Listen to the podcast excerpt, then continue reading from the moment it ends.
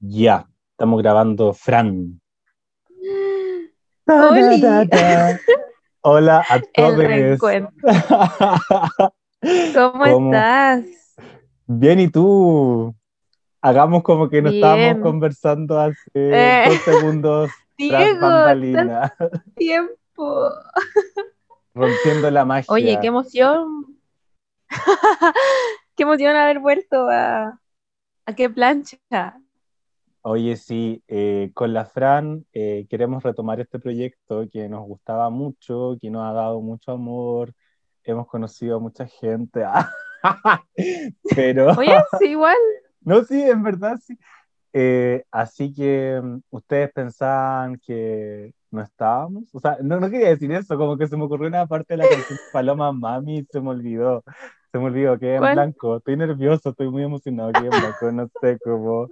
Mientras ustedes Ustedes piensan- pensaban que estábamos muertos, pero en realidad no. Claro. Estábamos descansando. The old Taylor can I come come come to the phone right now. All right now. Why? Why? Because she's dead. Ah, No, pero ay, este que plancha está dead, está alive. y hemos vuelto, pero hemos vuelto para matarnos, literalmente. Hemos vuelto para matar esta primera temporada Porque- de plancha.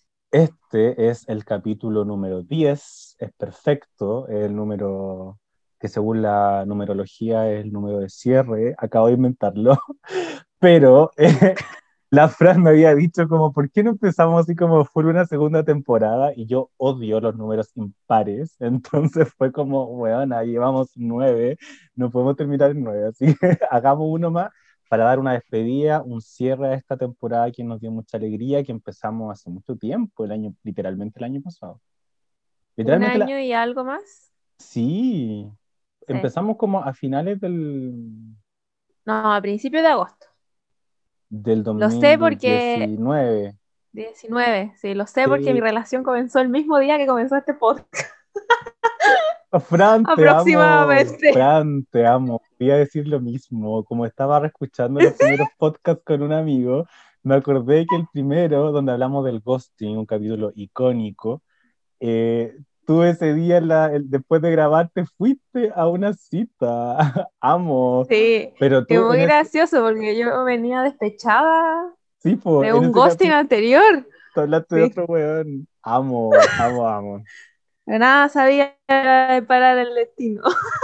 Ya cambia Y afortunadamente no me han hecho un ghosting. Desde hace un año no me han hecho ghosting, así que muy bien. Sí, ¿no? La vida cambió mucho. Yo ahí estaba en un pololeo eh, estable y ahora estoy sola. Así que todo Estable cambia. Solamente estable, Establemente. Clara. Sí, así que no, qué bacán, qué bacán ver esto, esto- estos cambios en, en, en nosotros. Eh, así que eso, pues, gente que nos está escuchando, eh, vamos a cerrar esta temporada hablando precisamente de la muerte, ya, porque estamos dando como un cierre, como una muerte al podcast. pero Simbólica. una, claro, una muerte simbólica con un renacimiento, pero también queríamos hablar de la muerte porque es Halloween, eh, o porque va a ser Halloween pronto, porque, y por otra cosa muy importante que pasó este fin de semana. ¿Qué matamos, Fran? Fran? ¿Qué matamos? Matamos uno de los Horrocrux de la dictadura. Todavía faltan algunos. Recuerden que los Horrocrux también eh, se, ¿cómo se, se- se posan en cuerpos y todavía nos falta uno que está posado bien en un cuerpo. Ya saben de quién estoy hablando, pero ¡Qué murió dura! o va a morir, pues, va a su morir cuerpo. la Constitución. Oh, tanto tiempo, vieja. bueno, em, va a morir la constitución hecha en dictadura, la constitución de Pinochet, posible. Bueno, va a morir sí o sí, después vamos a tener que ver si, si adaptamos la nueva, pero claro, es una muerte muy, muy simbólica para este país, que Ya por muy- fin va a sentar sus bases en la democracia. Ya cayó, just, just, just, just, just, just, just, just, just quick. Entonces, eso pues, y uno de los grandes temas de la literatura, incluso yo como profe de preu, como que todo es muy esquemático, a mi tristeza, pero bueno, eh, todo muy esquemático, es un clásico esta idea como de cuáles son los grandes temas de la literatura, y son tres, que es como el amor, el viaje y la muerte. Entonces... ¿En serio me dijiste el viaje? Yo te iba a decir el amor, el honor y la muerte, porque estoy muy pegada con la literatura barroca. Ah, bueno, y sí. esos hueones son... Sí, pero el viaje también es muy importante. Amor, viaje, muerte. Por lo menos esos son los que están en los programas del Mineduc. y entonces es siendo tema que yo creo que la Fran nos va a ilustrar mucho porque hay distintas concepciones de la muerte durante la, durante la literatura y durante esta conversación eh, queremos ir comentando algunos libros que nos parecen eh, muy canónicos en cierto sentido, o quizá al revés, como que nadie los conoce, pero que hemos leído y, y sería bacán como comentarlo. Y después nuestra hiper mega sección amada por los oyentes, las oyentes, la experiencia religiosa, que no sé cómo va a salir en, esta, en este tema tan denso, que, que weá, como que vamos a empezar a llorar. Estoy pensando y sí, Qué weá. a purgar todos los males. ¿Qué tan deep nos vamos a ir? Claro. Eh, Así que eso, pues, Fran, ¿qué es la muerte? Ay, una guapiola. ¿qué es la muerte? A ver.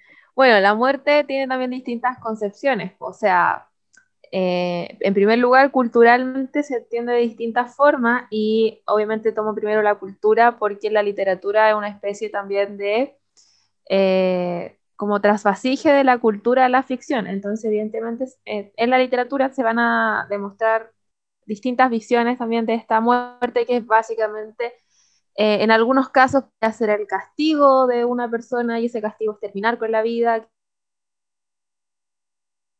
que, que se les fue entregada por algún ente divino. Eh, hay otros que usan la muerte como transformación, pero siempre es como el fin de algo, eh, de, de, algo que estaba vivo eh, o de algo que, claro, una persona que estaba vivo o de un, eh, no sé cómo decirlo, como quizá una relación también, como entre dos personajes, que se acaba por alguna, de alguna manera.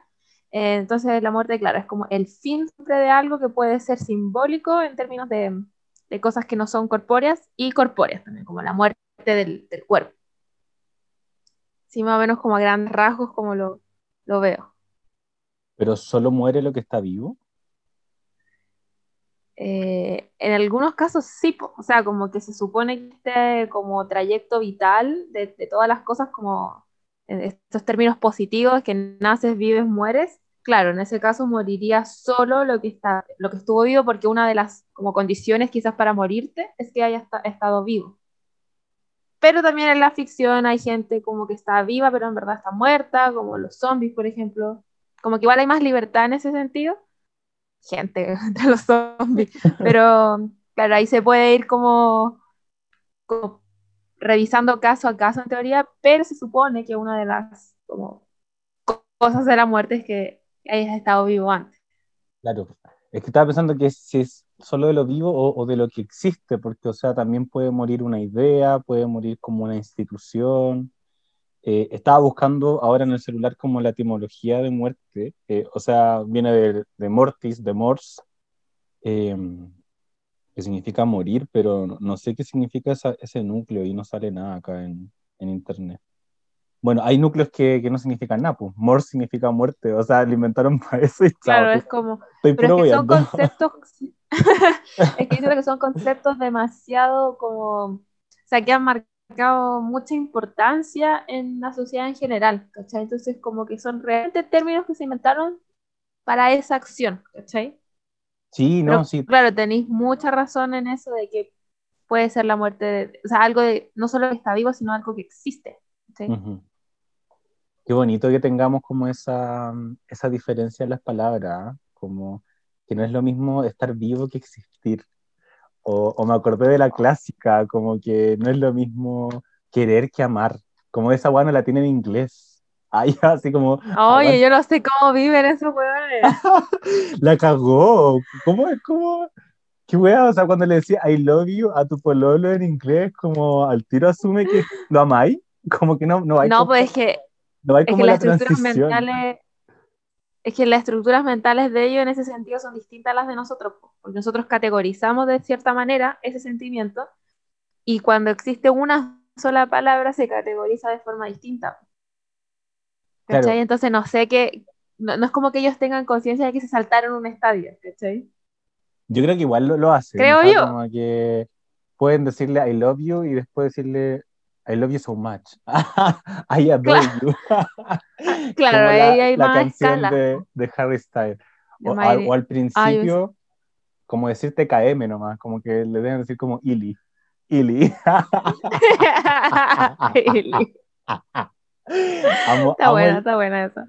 amo el Ili. Sí, o sea, si yo fuera gringo, lo primero que quería sería Ili. Como que Ili. decir Ili es más piola que decir I love. No sé- o no, no tienes razón. Puede ser, no sé, filo. Eh, ¿Y cuáles son las primeras muertes que han aparecido? Ando muy entrevistador hoy día, Fran, te estoy poniendo como Sí. full. No, pero está bien, está bien. Eh, Ah, ¿Cuáles son las primeras muertes que recuerda en, en la literatura? Bueno, en primer lugar, como que recuerdo la del Quijote y por eso lo tengo aquí, que es también como la más... Bueno, te lo voy a mostrar, no, ¿para qué te lo voy a mostrar? Porque si no nadie puede ver esto. Pero, Claro, a contarles eh, que con la recuerdo esa. estamos mirando, pero ustedes no nos van a ver. ya, Ay, pero no te escuché, me quedé pegada. que, que yo estoy diciendo a Que la con la Fran gente, estamos. claro, que nos estamos mirando entre nosotros, Ah. pero la gente no nos va a ver Sí, Yo les cuento que la Fran está vestida, ah, ya está escribiendo. eh, una polera negra con roja. ya. Eh, no, estaba mira, recuerdo la del El Quijote. Sí, porque siento que esa es como una muerte muy simbólica en literatura por el hecho, en primer lugar, de que se supone, o sea, esto lo dice Cervantes porque era un egocéntrico, pero es como el la primera novela en español y tuvo este, este como gran triunfo y que finalmente él después hace el ejercicio de matar a ese personaje conscientemente dentro de la novela para que otras personas no levantaran nuevos discursos sobre él, en este caso como Avellaneda. Entonces él, se encarga de matarlo precisamente y me parece que la muerte de ese personaje, como este personaje prototípico también de héroe, es súper significativa porque está muy como marcada, tiene los, los estadios de muerte muy marcados, como muere también con él no solamente el personaje, sino que muere también eh, el, el humano que encarna el personaje de Don Quijote y también muere todos sus ideales. Y también muere esta historia conscientemente por parte del autor para que nadie más escriba sobre ella. Que estoy pensando porque he estado leyendo mis trabajos de la U, del Quijote apócrifo que hice, entonces estoy pensando en eso. Pero siento que esa muerte. Ah, Puedes contarle a la gente que no sepa quién es Avellaneda de, de, de qué es lo que está Ah, sí. hablando, porque es muy entretenido. Amo estas polémicas. Ya, es que estoy, estaba leyendo, hice una nueva sección en mi canal, que es de Booktube a la Academia, mi canal de YouTube, donde leo los trabajos de la U, ¿cachai? Solamente como para desempolvarlos del internet. Entonces me topé con el de eh, El Quijote Apócrifo, que era de Avellaneda. Y resulta que luego de que sale el, el primer Quijote de 1605, eh, este huevón de Cervantes se demoró como 10 años en sacar la segunda parte del libro. Y la sacó, una de las teorías, eh, sí, literal se demoró 10 años, la sacó supuestamente porque una persona que se hacía llamar eh, Avellaneda, como Fernández Avellaneda, escribió una segunda parte apócrifa, o sea, en ese caso apócrifa porque no era oficial, pero en esa época donde existían segundas partes de todo y no existía el derecho de autor ni nada, o sea, la historia era libre, cualquiera podía escribir de lo que sea. Eh, y obviamente Cervantes ahí se enojó, se picó demasiado, y si ustedes pueden leer el prólogo de la segunda parte del Quijote que se publicó en el 1615, van a ver ahí toda la polémica. El weón le dice que se enteró de que había un tal Avellaneda que había escrito, que la weá era como bien mala, entonces él iba a volver a levantar a Don Quijote para eh, después matarlo bien muerto, literalmente dice como así. Para que ningún otro nadie- culiao- Sí, le levante como testimonio y toda la weá. De verdad que es muy graciosa porque es una muerte consciente de parte del autor que se ficcionaliza y lo mata en la literatura.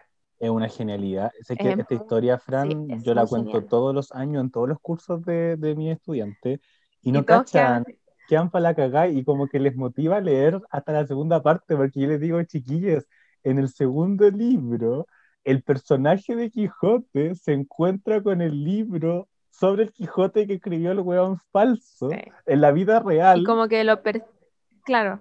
Y persigue un poco al, al, Quijote, al otro fake, para ver si se lo encuentra. Sí, Muy gracioso. Y es como Cervantes pone su voz ahí en el Quijote para hablar mierdas del otro weón. Oye, qué wea más genia, es una genialidad. Y lo otro también es que es muy gracioso, que no se sabe muy bien quién es eh, Avellaneda, po. Y toda la gente obviamente inventa wea y dice, weón, fue Lope de Vega, porque Lope de Vega y Cervantes se llevaban mal Puede ser también, porque imagínense los dos hueones en Madrid, que en esa época eran como los más famositos de, de la escritura, podría ser que se llevaran mal.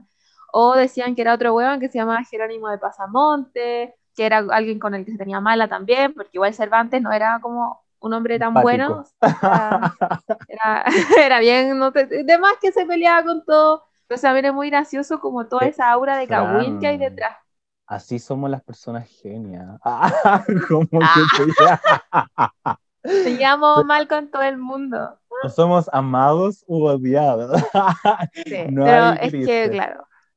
Es que después igual de ese medio trabajito ficcional, obviamente te podían odiar porque es, muy genial. O sea, yo creo que ahora las jóvenes y los jóvenes, aquí me voy a poner como vieja culiada, han perdido un poquito la capacidad de asombro con esto, por el hecho de las películas, y porque de estas mismas eh, fórmulas narrativas se han tomado del Quijote y se han repetido una y otra vez, pues, como los personajes sabiéndose personaje o hablándole a la cámara, ¿sí? lo que pasa en George de la Selva cuando el narrador habla, eso está en el Quijote, ¿cachai? y viene de la Iliada, entonces como...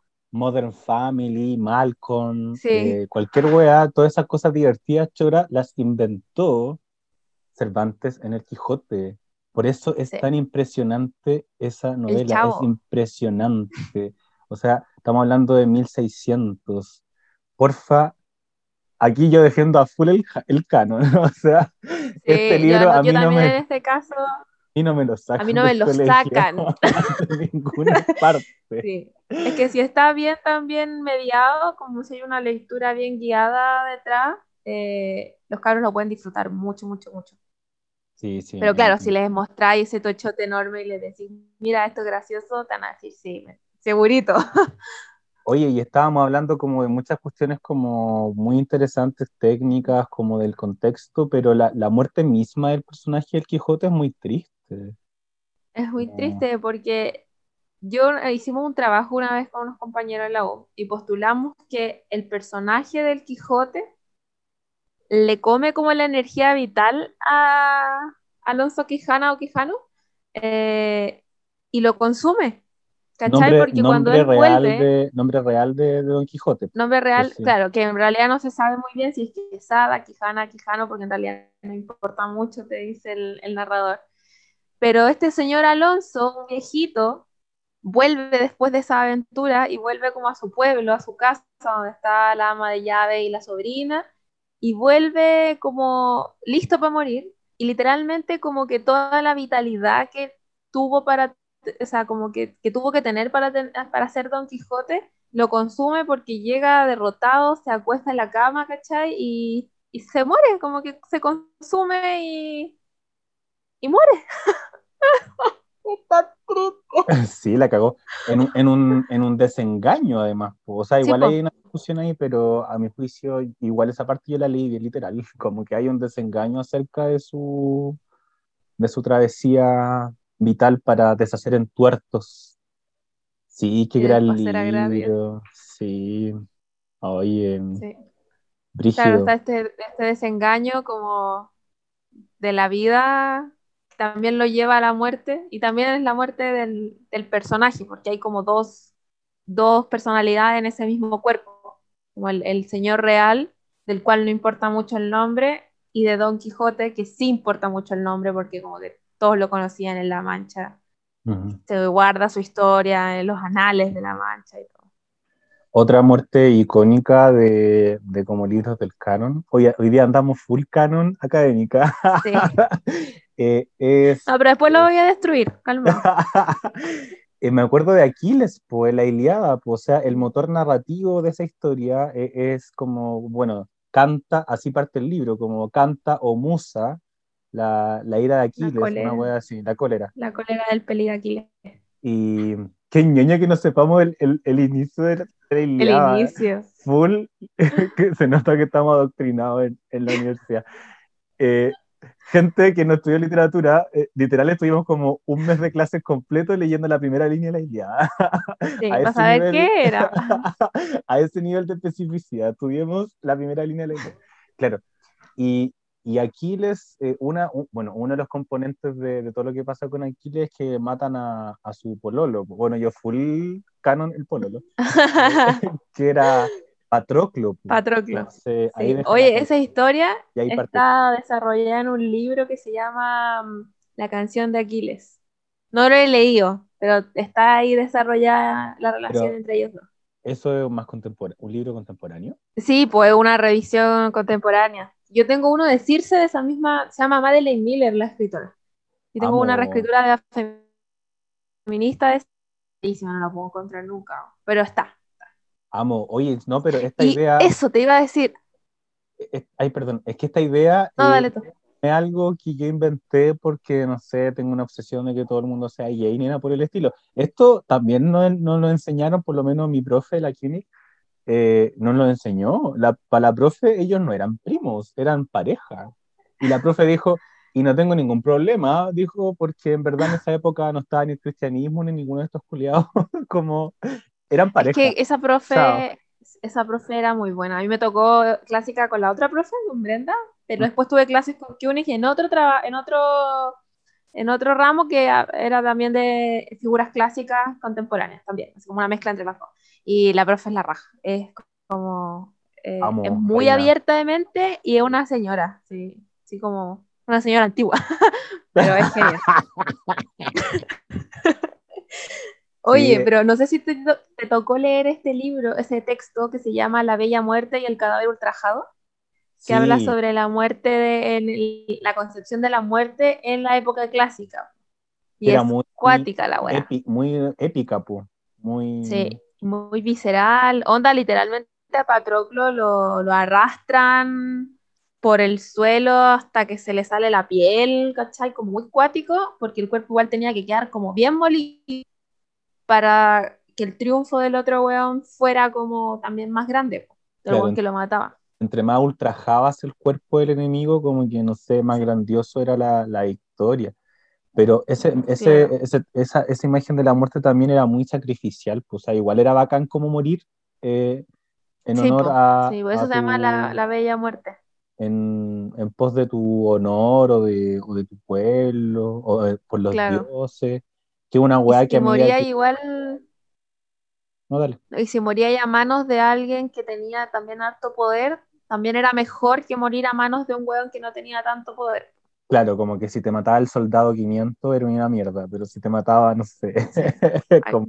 si te mata Aquiles, como Héctor, claro, es como ya, igual está bien. Así como ya, un honor, un honor como que, que, son como weas igual que, que, se mantienen en ciertos contextos retóricos, no sé, como que, no sé por qué empecé a pensar en el tenis, por ejemplo, no sé, si te gana Federer, es como, o Nadal es como ya filo, me ganó Nadal, como un honor, así como le toqué la mano para decirle chao, para terminar el partido, pero si te gana un weón que, que nadie conoce, como que te enojáis más. Pues, sí, pues que tiene que ver con el honor también, pues. Como con estas concepciones occidentales del honor, que quizás ni tan occidentales, porque en Oriente también es cuático ese, esa concepción del honor. O sea, es como también una weá bien universal.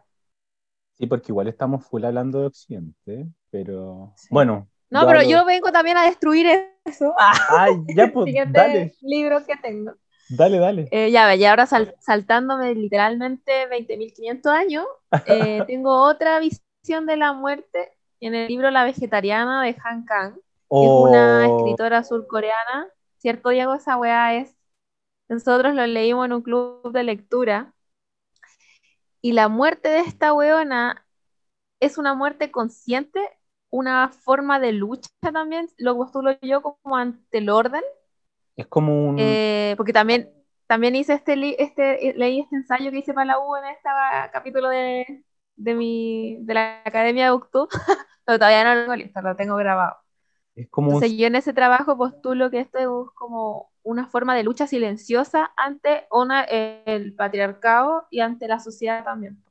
es un suicidio lento, pero a mi juicio como muy justificado de lo que ella quería hacer, pues, como tú decías, como una lucha contra eh, muchas imposiciones, o sea, eh, repitamos el nombre, si la, si la gente está escuchando, por favor lean ese libro, se llama La Vegetariana de mm, Han Kang. Han Kang. Igual lo podemos Igual ahora, anotado.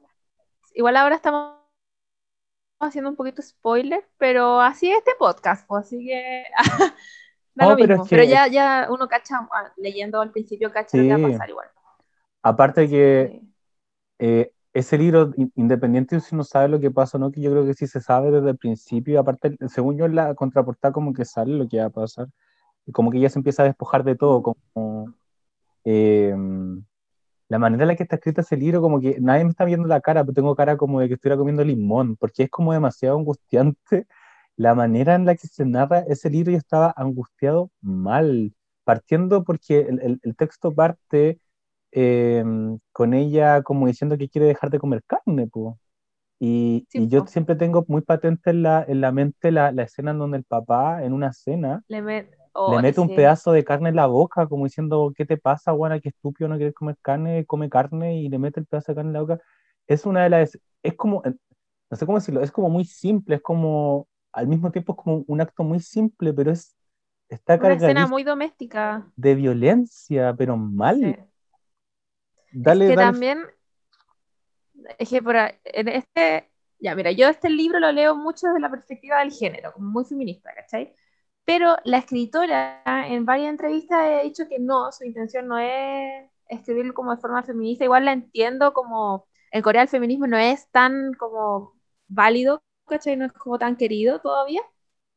Y ella habla como de la violencia hacia los subalternos. Ella prefiere englobarlo así, aunque ahí también evidentemente se puede meter como la violencia de género. Pero ella como que lo, lo expande mucho más y habla como de todos estos cuerpos sometidos. Y por otro lado, culturalmente, eh, específicamente también la cultura coreana, a diferencia quizás como de la japonesa, que quizás no están así, valoran mucho, mucho la carne socialmente y te da como una especie de estatus también.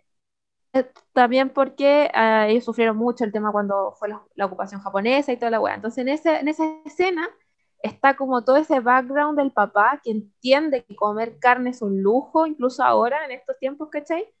Por otro lado está esta decisión infundada para él de su hija de rebelarse ante esa, como es una estupidez, y por otro lado está esta estructura también de familia, que por el solo hecho de no querer comer algo, el papá se le da vuelta todo lo que conoce y le mete como la cara a la fuerza, y es cuático, porque ahí me parece que la mamá agarra una, o ella agarra una, una tijera y como que igual corre un poco de sangre incluso en esa parte, pero todo pasa muy rápido.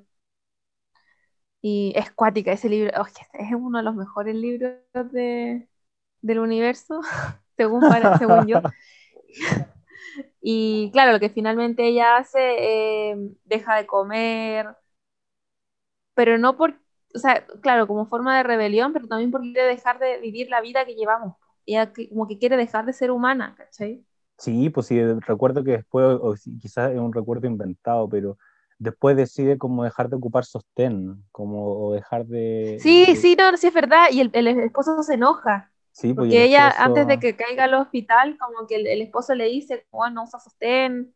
Sí, no, y eso también es, es un- ha habido como problema incluso en el mundo del K-pop por el tema de los sostenes. Sí, también es un- una wea como que todo lo que la gente hace con el, su cuerpo, como que en Asia es motivo de conversación. ¿Cachai? Como que, claro, ellos tienen una parte muy reservada de la vida privada, pero por otro lado no es tan así. Entonces este Pero- libro habla todas esas weas como lo del que- interior y lo exterior también. esa lectura como de que finalmente como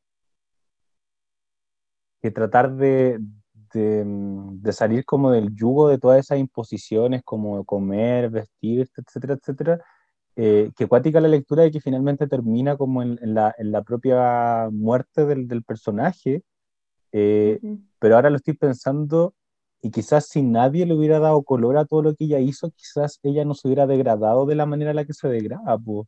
No tendrían por qué haberla mandado como al, al hospital, al manicomio. Entonces, eh, oye, ese libro perfecto. me gustó mucho y ahora que estoy pensando en bueno. Eh, quiero leerlo, yo soy muy malo para leer libros porque tengo esta manía de que hay muchos libros por leer y, es una pérdida de tiempo leer alguno que hay leído, pero loco, necesito leerlo de nuevo, era demasiado bueno. Era demasiado, bueno. Sí, pues claro, tenéis razón, si la sociedad no le hubiese prestado tanta atención a lo que hace, no hubiese tenido mucho sentido su sacrificio igual. O sea, no es un sacrificio. Para ella no está bueno, es un sacrificio lo que hace, ¿cachai? Es como la única forma en la que puede tomar riendas de su vida es acabando con su vida de esa manera. Pero es que ella tampoco quiere, el tema de ella, claro que en términos como biológicos no, le, no se puede vivir otra vida, ¿cachai? Si somos humanos no podéis vivir como planta, ¿cachai? Pero ella quería un poco eso, como lo que quiere también es dejar de vivir humanamente, pero el mismo cuerpo no se lo permite tampoco, ¿cachai? Como biológicamente, incluso la biología en este caso la está trabando de hacer lo que ella quiere. ¿cachai? Por todos lados hay una traba para ella. ¡Oh! lo mejor Sí, y eso que tú estás, tú estás juzgándonos de hacer spoiler, pero en verdad no hay mucho casi ningún spoiler porque en el libro pasan muchas más cosas que son más simbólicas, más metafóricas, sobre todo la última parte es espectacular y es como muy abierto también. Eh, así que mm, recomendadísimo ese libro. Eh, ¿Por qué decíais que no era como canon? ¿Por qué no es tan conocida? Porque... O sea, primero, claro, primero porque no es tan conocido y porque es una muerte como no canónica, o sea, una muerte, en primer lugar, se podría entender como suicidio, y el suicidio no está como dentro de las muertes canónicas porque la idea es morir como héroe, o morir de viejo, o morir trágicamente, o morir por amor también, ¿cachai? pero esto lo que hace ella sería como bien repudiable, entre comillas, a los ojos de, como del canon. Como que hace todo lo que un personaje modelo quizás no debería hacer, luchar por sobrevivir. Ella lo que hace es, bueno, lucha con todas sus armas que tiene al alcance, armas silenciosas, para literalmente morirse. Oye, y hablando de, cosas más contemporáneas y, de la, y, de, y del morir y del suicidio, otro tema que podemos ligar con la literatura y la muerte es como cuando se habla de la inmortalidad. Y, en el último tiempo, no sé si ya lo leíste o no, eh, nuestra parte de noche de la Mariana Enríquez. No, no, no? no entero. Ah, ya, pero yo lo empecé. Tengo como 60 páginas. lo tengo acá en la mano. Eh, porque ahí se habla precisamente de, esta, de este grupo de gente muy poderosa, que es como la orden con mayúscula, que finalmente lo que quiere es conocer a la oscuridad, también con mayúscula, porque se supone que el llegar al conocimiento de, de, estas fuerzas malignas de la muerte, etcétera, etcétera, los llevaría como a la, a la inmortalidad, pues lo que ellos quieren al final es, mm. es, ser inmortales y por eso finalmente como que utilizan a gente que nace con, con ciertas sensibilidades más, más particulares para conectarse con esa, esa oscuridad. Este libro, La Mariana Enrique, que es una escritora argentina contemporánea que es muy famosa por su de relatos de terror, que conecta el terror con, con temáticas más brígidas como la dictadura cotidiana. Eh, este libro es su primera novela grande, es un novelón, tiene más, tiene como 800, tiene 650 páginas. Eh, es Harry Potter. Yo para mí esto es Harry Potter en Latinoamérica. es muy entretenido, es muy registro bestseller. Así que si están buscando ese tipo de novelas, como que yo se las recomiendo full, porque ahí conecta todo el tema del, del temor a la muerte, la obsesión con la inmortalidad y de las secuelas que van dejando en, en los niños, eh, como todo esto, mm, ideas entregadas por, por sus padres. Eh, es muy, muy cuático. A mí me gusta mucho, mucho, mucho. Estaba pensando cuando nombraste Harry Potter que también está esta idea de que en este tipo de literatura como más, no sé cómo decirlo, donde ganan los buenos y mueren los malos, ¿cachai? Como ese tipo de, literatura.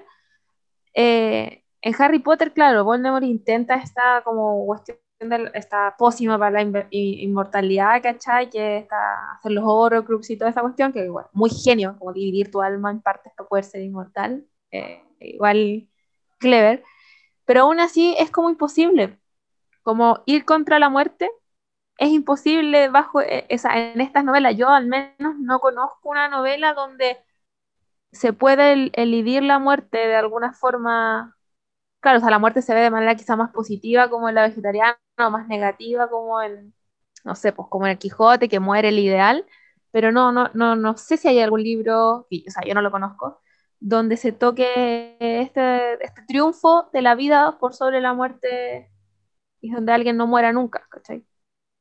No sé qué pensáis de eso. No, estoy pensando que, y aunque, existi aunque existan, no se miren ninguno a la cabeza al tiro, pero siempre desde un punto de vista negativo, o sea, como que ya, si eres inmortal, no sé, te vaya a aburrir, sería inmortal, la gente que quiere ser, no es inmortal y se va a desaparecer, entonces al final siempre está la idea de que es como, ya, acepta, bueno, que la muerte existe, como que es parte del proceso de la vida y, y, y chao, sí, tenéis razón, pero además que deben existir, pues no sé. claro, además que hay... En, Harry Potter está como Nicolás Flamel, que como que tiene como mil años.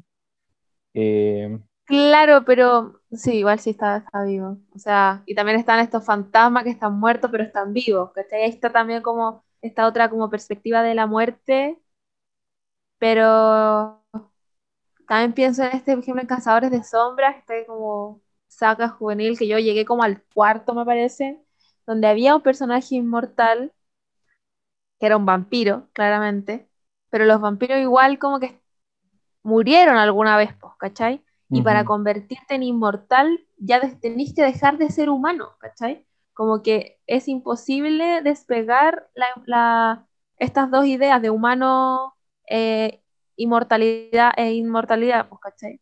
Como que siendo humano nunca vas a poder vivir por siempre, siempre vas a tener que morir, como que es una condición de lo humano. Entonces, la, literatura en general, para poder vivir por siempre, para poder evadir la muerte, tenéis que igual dejar de ser humano. Qué mm. interesante. Oye, nunca pensé que íbamos a hablar cosas tan interesantes durante esta conversación. y lo estamos ligando súper bien. Eh, sí, como otro, otro, tema que quería conversar como precisamente de esto de la muerte, es un libro que leí en el año pasado, que es, de un autor chileno, es un periodista que se llama Cristóbal Marín, no sé si lo leíste, se llama eh, Huesos sin descanso, que es una crónica de, este hombre.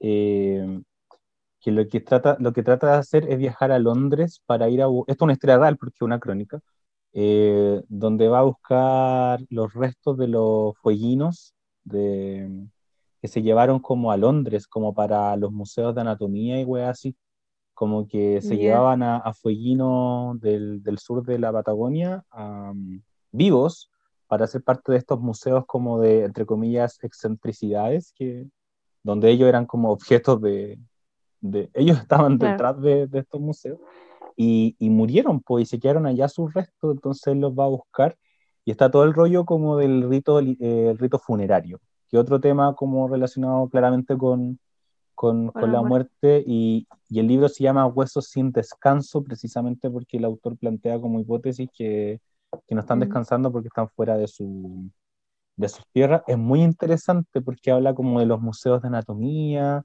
de cómo los modelos de, de, disección y los órganos y toda esta juega eh, muchas veces eran de cuerpos robados, como que finalmente los médicos, que eran la élite, eh, tenían su conocimiento a partir de los cuerpos de la gente más pobre, porque finalmente había toda una mafia donde se sobornaba a los verdugos y a los funcionarios de los hospitales para robar los cuerpos, con buenos cuáticos, como que la agua de la clase, la de la clase está en todas partes y que mucha gente después no, no, podía velar a sus muertos. Eh, y bueno, acá no está el tema solo de la clase, también está el tema como de, del, de todo lo euro, ¿cómo puedo decirle? Europacéntrico que es el mundo, pues si finalmente... Eurocéntrico. Esa es la palabra si existía. Esa es la palabra que existe. Europacéntrico. Huevona, qué horrible. Hashtag Europa. Mira, eres profesor del lenguaje. Ay, así me dicen siempre. Con mi familia cuando me equivoco una palabra, uy, estudiaste literatura. yo sabía que la palabra existía full y como que dije, ¿qué pasa por mi mente? Europa céntrica. ya, pero oye, y el, y, el, y el libro tiene monitos, tiene todo, es muy, es la raja el libro, y como que full que ganó mejor libro de crónica del año, la wea. Así que lo recomiendo mucho si les gusta leer ese tipo de, investigaciones, eh, porque este tema de los ritos funerarios, em, como de tener el cuerpo para hacer este proceso, eh, es un tema que ha estado muy en boga por el tema del COVID, por ejemplo, cuando estaba en, el sí. pic, como la gente que tenía que asistir al funeral como por, por un iPad, como por una pantalla o así. Sí. Terrible. Sí, eso también te iba a decir, pues que una de las formas en la que la muerte se concreta es la cultura. Porque, onda, aunque hay personas que saben, desaparecieron y saben que la familia sabe que están muerta, aún así la familia está intranquila, por ejemplo, o necesita encontrar el cuerpo y velarle, ya sea así como se vela en, en Asia, acá o en África, donde sea, se tiene que dar ese cierre, ¿cachai? Como que no hay, que yo sepa, igual desde la ignorancia, una cultura donde se acepte la muerte sin ese rito o que se tenga la esperanza de, de, hacer ese rito. ¿Cachai? Pasa mucho actualmente en, la, estos casos donde las mujeres han desaparecido, como el caso de la Fernanda Maciel o esta chica que desapareció en Puerto Montt, que la familia no ha descansado hasta encontrar el cuerpo, ¿cachai? Y ahí de recién poder decir ya, Juan se murió, hagámosle esto, eh, como este, este rito y, tratemos de seguir avanzando, ¿cachai? Es cuático eso. Y eso algunos, algunos antropólogos plantean que eso es precisamente lo que nos hace humanos también, nos diferencia no tanto la inteligencia ni nada, sino que es como la, la, creación de ritos funerarios, claro. Eh, mm. Es muy interesante eso. Porque es una, una forma de relacionarse con la muerte, po. ¿cachai? Como hacer un rito en torno a ese hecho traumático o más o menos traumático, porque quizás en otras culturas no es tan traumático morirse. Aquí en Occidente sí, como que lo vemos muy, intenso y de hecho hay alguna, en inglés por ejemplo, no se dice morirse, como pass away, ¿cachai? Como pasó a mejor vida. Tratan incluso lingüísticamente de eliminar esa, esa, ese término, ¿cachai? Entonces, obvio que necesitamos como eso para, para poder quizá entender un poquito esta idea de lo, lo, que significa esto, ¿cachai? Porque como no sabemos qué hay más allá, si es que hay un más allá, yo creo que esto es como nos da un poquito más de seguridad, todos estos ritos. Franita antropóloga. Sí, como, y lingüista. Hoy día andamos muy pendientes de las palabras en inglés. Me encanta lo que está pasando. Sí, no, la, la cagó, la cagó. Eh, cómo el lenguaje va, va configurando ciertos paradigmas de mundo. Pues. No voy a decir esa weá de que construye realidad, sino que es como, bueno, igual va para allá. No quería decir la misma frase, pero... Eh, yo te iba a decir, pero claro, determina, determina también ciertas cosas. o sea, porque es, es como la forma que tenemos en ponerle, o sea, nosotros a través del lenguaje le ponemos nombre a estas ideas o cosas que están en nuestra materia gris a lo que experimentamos, por esta, este, este clásico de que, por ejemplo, los esquimales tienen como 24 nombres distintos para el color blanco, porque ellos diferencian 24 tonalidades del blanco, porque está el blanco del hielo, está el blanco de la nieve. Eh, entonces, finalmente, ¿cómo, cómo vamos em, nombrando la muerte? La nombramos dependiendo de, la, de lo que la cultura hizo con ese fenómeno en un momento particular. ¿Cuál era lo que estaba ahí? Sí diciendo tú. Es muy, muy interesante. Y hablando de las experiencias con la muerte, yo creo que deberíamos ir a la sección por, por el tiempo de la experiencia religiosa. Es como... Bueno, para los que no cachan... Es la parte sensible. Ah, o sea, no sé si sensible, pero como que cada uno de nosotros eh, lo que hace es como hablar de algo de la vida personal, no sé, de, relacionado con, con la tema, con la tema, con la tema. con, la tema. Europa céntrico. Eh, la, cuerpa. Sí, no sé, yo, yo quiero partir por, o sea, no sé, ¿puedo partir? No, parto, obvio. El que estaba hablando, pensando como en esta idea como de las configuraciones como sociales de la muerte, eh, yo me acuerdo, estaba tratando de pensar cuándo fui consciente de que la gente se moría y de por qué eso era malo. O sea, no sé si era malo, pero porque a la gente le daba pena. Y es cuando, y yo me río, jajaja, em, que es cuando se murió Lady D. Bueno, tú no existías y parece, ¿sí? En el 97, ¿qué, qué, qué era ahí? Yo nací en el 97. Era ahí un feto. probablemente, o sea, depende de la Estaba, ahí en, estaba ahí en la guata de tu mamá, porque se murió como en agosto, agosto del, del, oh. Brigio. Ya, la weá es que yo me acuerdo, yo, Voy a googlear. todo esto yo no soy tan viejo, eh, en el 97 tenía 5 años. Pero me acuerdo, cáchate, yo tengo cero recuerdo de mi infancia. Creo que mi infancia fue demasiado relevante. Yo no entiendo por qué la gente se acuerda de su infancia, yo no me acuerdo de nada. Eh, como, pero de esa wea me acuerdo caleta. Me acuerdo caleta porque mi mamá estaba llorando mal, así como mal, así como casi que se le había muerto, no sé, la persona más importante cercana. Y yo era como, bueno, ¿qué está pasando? Y como que en la tele lo único que veía era un auto como hecho mierda porque la buena como que chocó. Y, y fue como, ¿qué es morirse? Como que estaba para la cagada. Y como que. ¿Qué es ahí morirse? Como que, ahí ¿Por qué la gente está ciega? Claro, y ahí como que descubrí, yo pensé que se había muerto como, no sé, Dios en la tierra, porque así era como el nivel de, de idealización, no sé, idolatrar. Y era como, bueno, ¿quién es ella? No sé. Y a mí me dio pena, pero yo creo que me dio pena porque me dio pena ver a mi mamá con pena. Pero como que ahí fue como, weón, qué cuático, como la gente deja de existir. Y como que ahí empecé a estar full traumado de que la gente se moría y después yo no, no quería quedarme dormido. Weón, qué traumado mi vida. Yo no me quería quedar dormido porque pensaba que no iba a despertar nunca más. no, esto por Lady D. Todo esto es por Lady D. Y, y, la verdad es que yo no me quedaba dormido porque pensaba que no, no iba a despertar nunca más, o de repente pensaba que si me moría, yo, buena, tenía menos de 10 años y yo fui desafiando el canon cristiano, porque yo como que yo decía, bueno, yo me voy a morir, y, y es mentira que hay un paraíso. Yo decía como, bueno, esa weá es mentira, como que yo me voy a morir. Yo le decía esto a mi hermano y a mi mamá, como que decía, bueno, yo me, o sea, no le decía, bueno, pero decía como, voy a, yo decía, me voy a morir y no los voy a ver nunca más. Y esa guay de que no los voy a ver nunca más, esa guay como que me despedazaba. Yo era como, yo siempre he sido como un niño muy sensible. Y entonces como que ahí, ahí como que, como que caché la magnitud. Un niño llorón.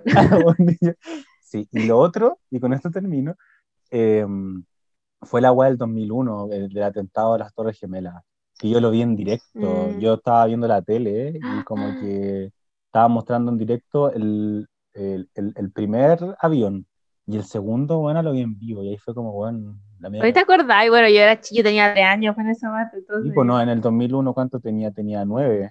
Ah, ya era un adolescente. Ocho. No, pero, pero no, sí me acuerdo, me acuerdo perfecto, porque también es una experiencia como colectiva de muerte. Es como, y ahí estaba en shock, como que era como, qué weá. Qué cuático. Yo, a diferencia mía, siempre tuve la idea cristiana de que iba a haber un, otro lado, ¿cachai? Donde nos íbamos a reencontrar. Porque, eh, bueno, yo hay una experiencia como muy cercana a mi familia con la muerte. A mi mamá se le murió una hija, ¿cachai? Cuando era joven, muy joven. A mi mamá era una adolescente, la casaron, se embarazó y se le murió después esta hija, a los tres meses de nacida. Y ella siempre me contó, eso sí, yo desde que tengo memoria recuerdo que mi mamá me decía, tú tienes una hermana que se murió y la vamos a ver en el cielo. Ese nivel, ¿cachai? Y íbamos al cementerio a verla, ¿cachai? Yo creo que eso mi mamá como que nunca lo ha superado, pero yo siempre tuve esta como idea cristiana y de la muerte dolorosa, porque la lápida que mi mamá mandó a hacer, dice yo, bueno, la tengo marcada en mi mente, como solo Dios y mi corazón saben el dolor de tu partida. Entonces yo dije, esta weá no puede ser feliz, ¿cachai? Como la muerte para mí en mi familia, como que no era, o sea, al menos familia me refiero a mi círculo cercano, mamá, nosotras, papá, era como, a pesar de que el bebé este no era de mi papá, era de otra persona, pero siempre estuvo como presente en la familia, ¿cachai? Como mi mamá siempre lo, lo, lo hablaba y era como quizás normal a veces, o sea, no normal, pero como que yo vi llorar varias veces a mi mamá por eso, ¿cachai? Incluso cuando yo era grande, onda, 10 años, ¿cachai? y esto había pasado como quizás 10 años antes de que yo naciera, un poco, o sea, un poquito menos, 8 años antes. Entonces, para mí siempre fue como traumática hasta yo creo que como los 17, que fue donde murió mi abuela. ¿Cachai? Afortunadamente en mi familia no hay tantos adultos mayores, entonces no he sentido como tanta muerte. Cuando los abuelos, los papás de mis papás están muertos hace mucho, entonces como que no. Pero cuando murió mi abuela fue cuático porque yo estaba trabajando de empaque en el Soima que había en San Felipe y me llamaron y me dice como, bueno, esta es la última. Ya había estado agonizando como varios días y mi abuela igual era terrible joven, pero estaba muy enferma y nunca se cuidó. Entonces cuando yo llegué y como que ya estaba pasando, eh, yo entré a la pieza así, que era mi pieza donde se estaba quedando, y murió ahí, en esa pieza. Eh, yo le toqué la mano, y cuando ya había muerto como ondas cinco segundos atrás, pero sus dedos todavía se movían. Y esa weá, te juro que yo la tengo, o sea, yo como que le tomé la mano, justo como cuando murió, y yo recuerdo, y ahora tú me estás viendo, pero recuerdo que sus dedos se fueron así.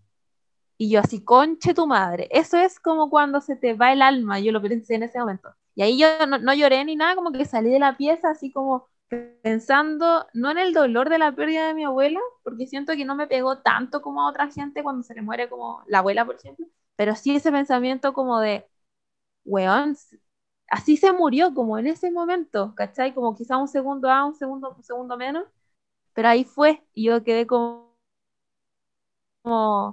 brígido, y de hecho yo he intentado escribir como cuentos sobre eso, y no puedo, como que ahí es cuando me da pena, ¿cachai? Es muy cuántica como mi, ese sentido, como que yo siento que no le tengo como mucho miedo a la muerte, aunque sí obviamente me daría pena que mi familia muriera, pero son esas experiencias como de ese pensamiento recurrente que son como fuertes. No sé, es, como una, yo creo que más que fuerte siento como una sensación, como un, como un feeling así muy, muy inexplicable al momento de, pensar en esos momentos así exactamente. Entonces como que sí, vale, mi familia ha sido como cuático, como trágico, claro. Cuático, ¿no? Pero un trágico, no sé. Te iba a decir que mm, cuando tú dijiste, pero no lloré y salí, yo te iba a decir como, es, es como, es como muy cliché como de, de, las películas llorar al tiro, pero en verdad no es así, en verdad hay gente que se entera que alguien se muere y, llora al tiro. Entonces, como o sea, por ejemplo, mi, mis tías, eh, antes de, como años antes, se habían, se había muerto la mamá de mi abuela, ¿cachai? Mi bisabuela. Y sí, pues mis tías eran como bien exteriorizando el dolor, ¿cachai? Onda, mi tía se tiró al, al, al cajón, ¿cachai? Cuando la estaban enterrando. Así como que, la abrazó y no, es que ese momento es horrible. El momento, no sé, cuando a mí me cargan los funerales. Ese momento en donde bajan. Sí, yo desde esos momentos yo ya no. Como que esa agua cuando bajan el, el, el, ataúd, no sé por qué era. O sea, no sé por qué. Obvio que sí sé por qué, pero como que la gente como que caga mal. Como que... Sí, pues que imagínate esta weá eh, en mi familia, eh, donde, bueno, enterraron a mi bisabuela, porque después compraron otra sepultura para enterrarla toda era la misma sepultura donde estaba mi hermana, ¿cachai? La, la, hija de mi mamá. Entonces cuando, bueno, la primera fue como el 2012, quizás 2013, cuando entierran a mi bisabuela, sacan el, como el ataúd de la hija de mi mamá, ¿cachai? Y lo, lo, ponen como en una bolsa y todo para meter, porque estos eran como estos nichos, ¿cachai? Donde, donde se mete. Entonces mi mamá agarró la bolsa, se la pasaron, ¿cachai? Fue como, aquí está tu hija, se va después a enterrarse con su, con su abuela, O sea, con su bisabuela. Y eso es súper. Sí, es, yo. como macabro, no sé. Es cuático, pero mi mamá como que necesitaba, no sé, era cuático. Y después, ¿cachai? Ah, mi familia compró otra sepultura cuando murió mi, mi abuela y ahí enterraron como a las tres, ¿cachai? Ahí están como. Pero mi mamá siempre, siempre me ha dicho, como, siempre que esa sepultura, ¿cachai? La compró para que todas después nos reunamos ahí. Como que igual mi mamá tiene una wea bien como fuerte con la muerte y como que siempre toda la vida me lo ha estado como diciendo, pero no con pena, sino que ella siempre lo ha visto como esta reunión final, ¿cachai? Como ahí está tu hermana, ahí está tu abuela, tu otra, tu bisabuela, ¿cachai? Y vamos a estar todas. Pero por otro lado, mi papá, ¿cachai? Su mamá murió cuando mi papá era muy chico, entonces ahí también siempre tuve conciencia que la gente moría, porque mi papá nunca tuvo mamá, ¿cachai? De grande. Después muere su papá cuando también era joven, yo todavía existía. Pero ellos, por ejemplo, están enterrados en el cementerio general aquí en Santiago y yo creo que nunca más en la vida han ido a verlo. Yo fui una vez en toda mi vida a ese cementerio, ¿cachai? mi papá nunca como que fue a, a visitar, nunca va, ¿cachai? Mi papá es como muy, es todo lo contrario a mi mamá. Mi papá es muy relajado y como que no, siempre está muerto, ¿cachai? Y está ahí. Como que siento que él lleva como un proceso como mucho más interior, quizás. Y mi mamá es como más hablar sobre eso para tratar de entenderlo, creo yo. Quizá mi papá como que en ese sentido no se hace drama y no lo entiende nomás. O no le gusta hablar de, qué sé yo, ¿cachai? Como que esas dos como son visiones bien extremas como que hay en, en mis círculos muy cercanos. Y eso tiene que ver con el trabajo del duelo, que es otro tema vinculado a la muerte, como qué pasa con, con, los vivos. Em, y ahí hay caleta literatura de duelo. Yo pienso en uno porque, porque lo estaba buscando y, y, lo encontré nomás, que fue un clásico hace muchos años. No sé si cacháis este libro, lo voy a mostrar. Eh, que se llama Correr el tupido velo. El tupido velo. Lo cacho, pero no lo. Claro. Pilar Donoso, que es la hija de José Donoso, el mejor narrador de este país de la historia. y ella escribe este libro porque su hija, eh, Pilar, que escribe este libro, encontró como muchos diarios de, de, José Donoso donde José Donoso despedazaba a la gente, así que mal, y también la despedazaba a ella, eh, a su propia hija, como que al final era como, ¿quién eres vos? Te odio. Y ella después de, de escribir este libro se suicida, pues. Por eso este libro es tan cuático. Sí, este libro es muy cuático. Ah. Ella escribe este libro y se suicida. Ella se suicidó. Qué cuático, no cachaba eso. Y, y, el libro es paloyo, es paloyo, porque es como full un proceso de duelo de ella, de que se le murió el papá, pero al mismo tiempo es como, weón, se me murió el papá y mi papá me estaba haciendo mierda en su escrito en secreto, mientras a mí me trataba bien en persona. Eh, no, es paloyo, por eso se llama correr el tupido velo, es como, bueno, desvelando como secreto. Acá también muestra partes de, de que José Donoso era un buen enclosetado full, pero ella lo, lo, mm. lo, lo, manifiesta como, no como desde la venganza ni nada, sino que como que muestra todo. Y tú sabes lo que me gusta a mí, que la gente escriba como eh, mostrándose completamente, así como ni siquiera sea el trabajo de cambiarle el nombre a los personajes, me encanta.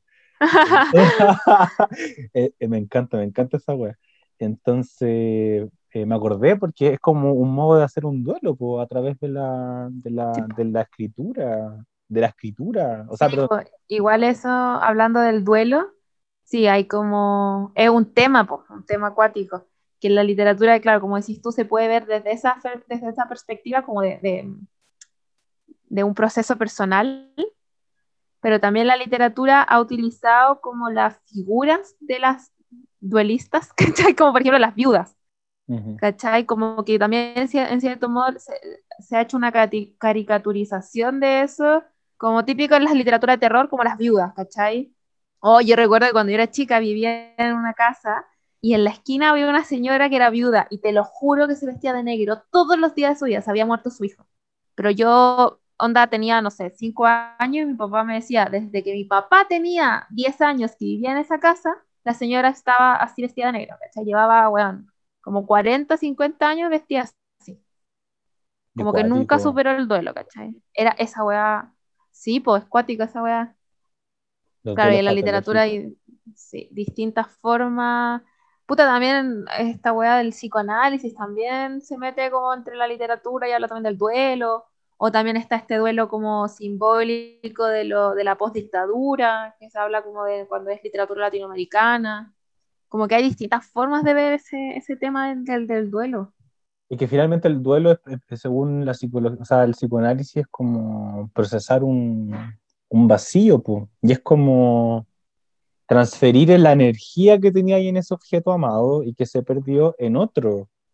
Pero si no quería hacer ese proceso como de traspasar esa, esa pulsión, energía en otra cosa, te quedáis pegado. Y eso es el duelo patológico. Claro. Eh, sí. Es, es, es, cuático, es cuático. Bueno, yo no perdí a nadie como tan importante. Eh, pero me imagino que debe ser un, un proceso muy difícil. O sea, igual uno igual pues. tiene duelos, duelos distintos, pero así como duelos de muerte real. Yo el otro em, día veía en Instagram una, una niña que sigo, que igual conozco, que decía como, eh, que ella estaba pensando que legalmente en Chile cuando se muere tu, un familiar tenéis como una semana de faltar al trabajo. Porque yo igual lo, lo he pensado, así como ahora que trabajo, ¿qué hago si se muere X persona o el gato, ¿cachai? Si se me muere el Dobby, Y esta niña también es muy amante de los animales, entonces dice que ella piensa que debería extenderse esto a las parejas y a los animales, porque igual son como cosas eh, cercanas. Entonces yo, yo le respondí y le dije, güey, yo también he pensado esa weá. Y a ella se le murió un perrito como muy, muy, muy cercano, como de ella, entonces ella fue igual, cuenta su historia, porque fue igual a trabajar, que el jefe le decía que él, pensaba que ella no iba a ir a trabajar esos días y que de todas maneras su jefe le iba a dar permiso si ella quería faltar. Pero hay mucha gente como muy indolente que si te llega a pasar eso, después tenés que ir a trabajar igual. Pues. Y ahí es donde yo pensaba, ¿cómo chucha te levantáis si se te muere tu papá o si se te muere tu pareja o tu esposo, no sé, como, o tu hijo? Y esa weá yo la encuentro brutal, así. Yo así como extremadamente yo digo, no, si se me muere mi gato yo me muero. Pero claro, eh, eh, en, el, en el hecho eso no va a ser así. Pero yo digo, ¿cómo mierda voy a responder un correo, por ejemplo? Como preguntándome por la gráfica de no sé qué cosa, si se pasó esto. Es como, yo realmente siento que admiro a la gente que ha superado ese tipo de experiencias. Porque, no sé, con lo, siento con lo intensa que soy yo, el solo hecho de pensarlo me da cosas. Como... Igual esa gente te dice que, o sea, la gente en general dice que no se supera, como que se aprende a vivir con eso. Yo, yo, yo, estoy de acuerdo. Es una de las cosas que dice mi mamá. Sí, se aprende a vivir, yo creo que no se superan. Pensando en otro, en otro tipo de, de quiebre amoroso importante.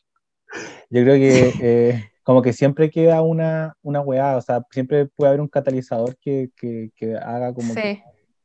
Pero sí, no, obviamente se aprende a vivir con eso. Y, Por ejemplo, nosotras con mi mamá somos bien hueonas para hablar porque somos bien trágicas. Y ella igual me dice eso, que ella aprende a vivir con eso, ¿cachai? Pero ella una vez me dijo, como literalmente, si a mí se me muere una de mis tres hijas vivas, yo lo siento por las otras dos que quedan, pero me dijo, yo no voy a resistir. ¿Cachai? Como que me lo dijo, así como tú tienes que saber que si llega a pasar esto, si una de tus hermanas se muere o tú te mueres, yo me voy a morir con ustedes. ¿cachai?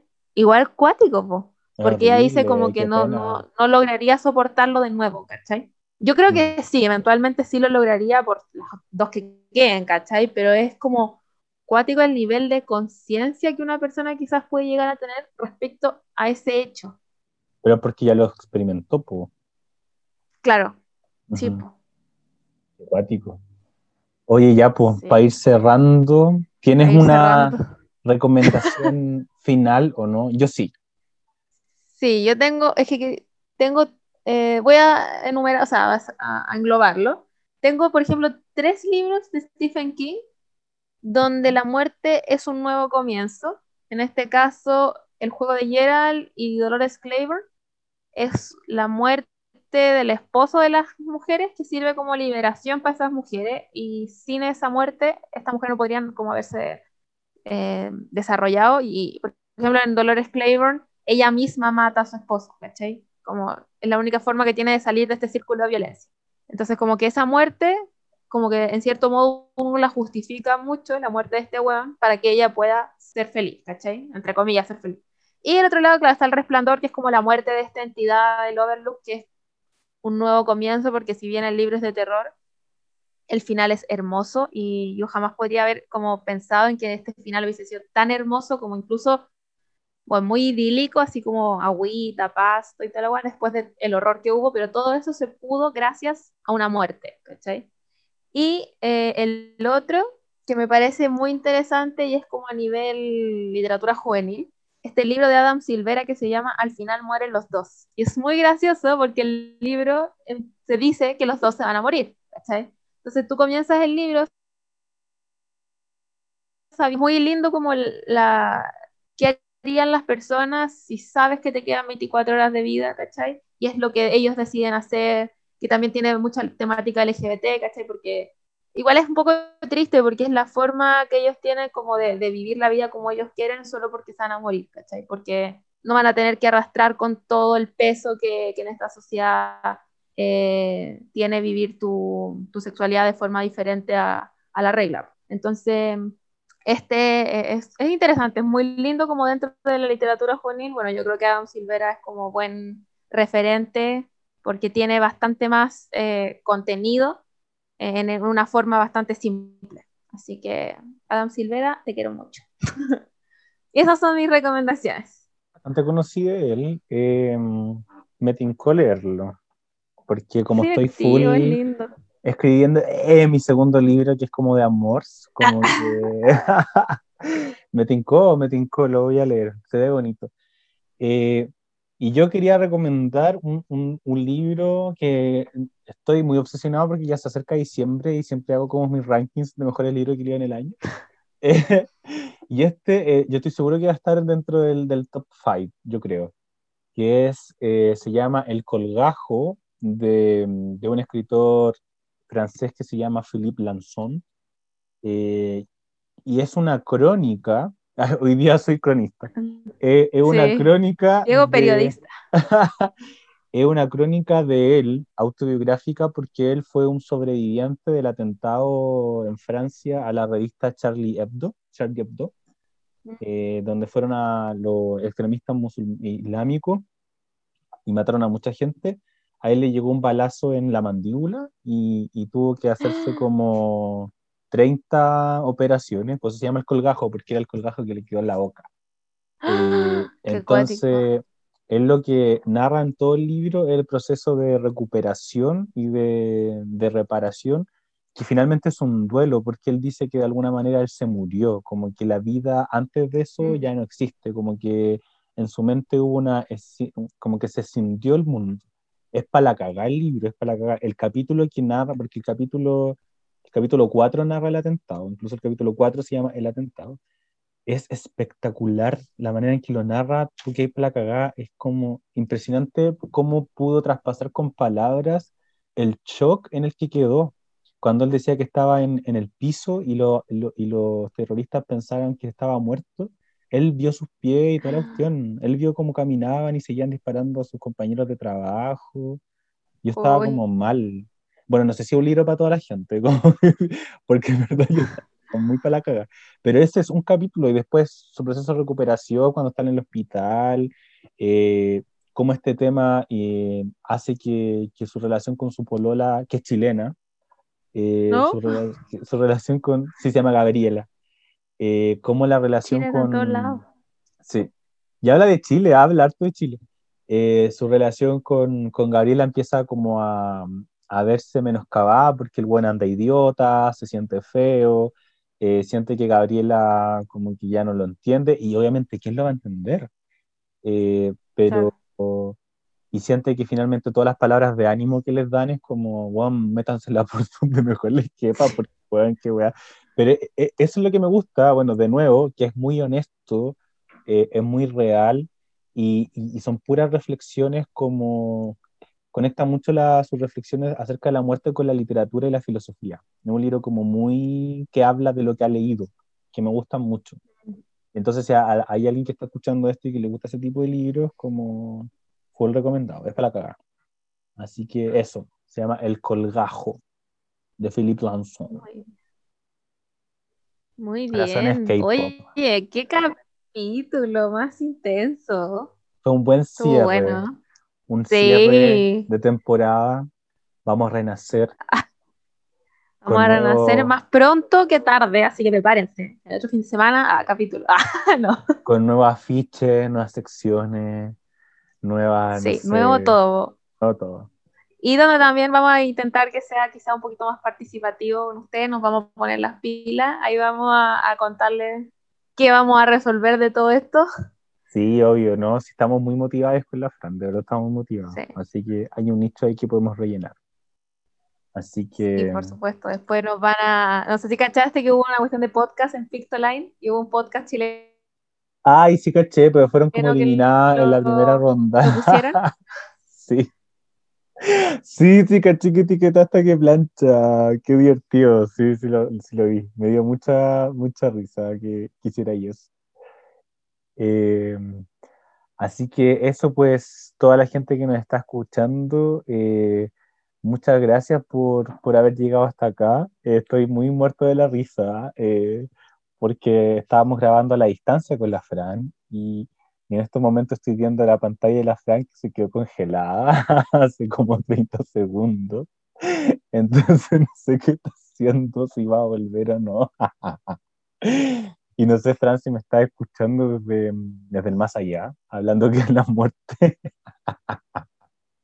porque estoy haciendo un monólogo.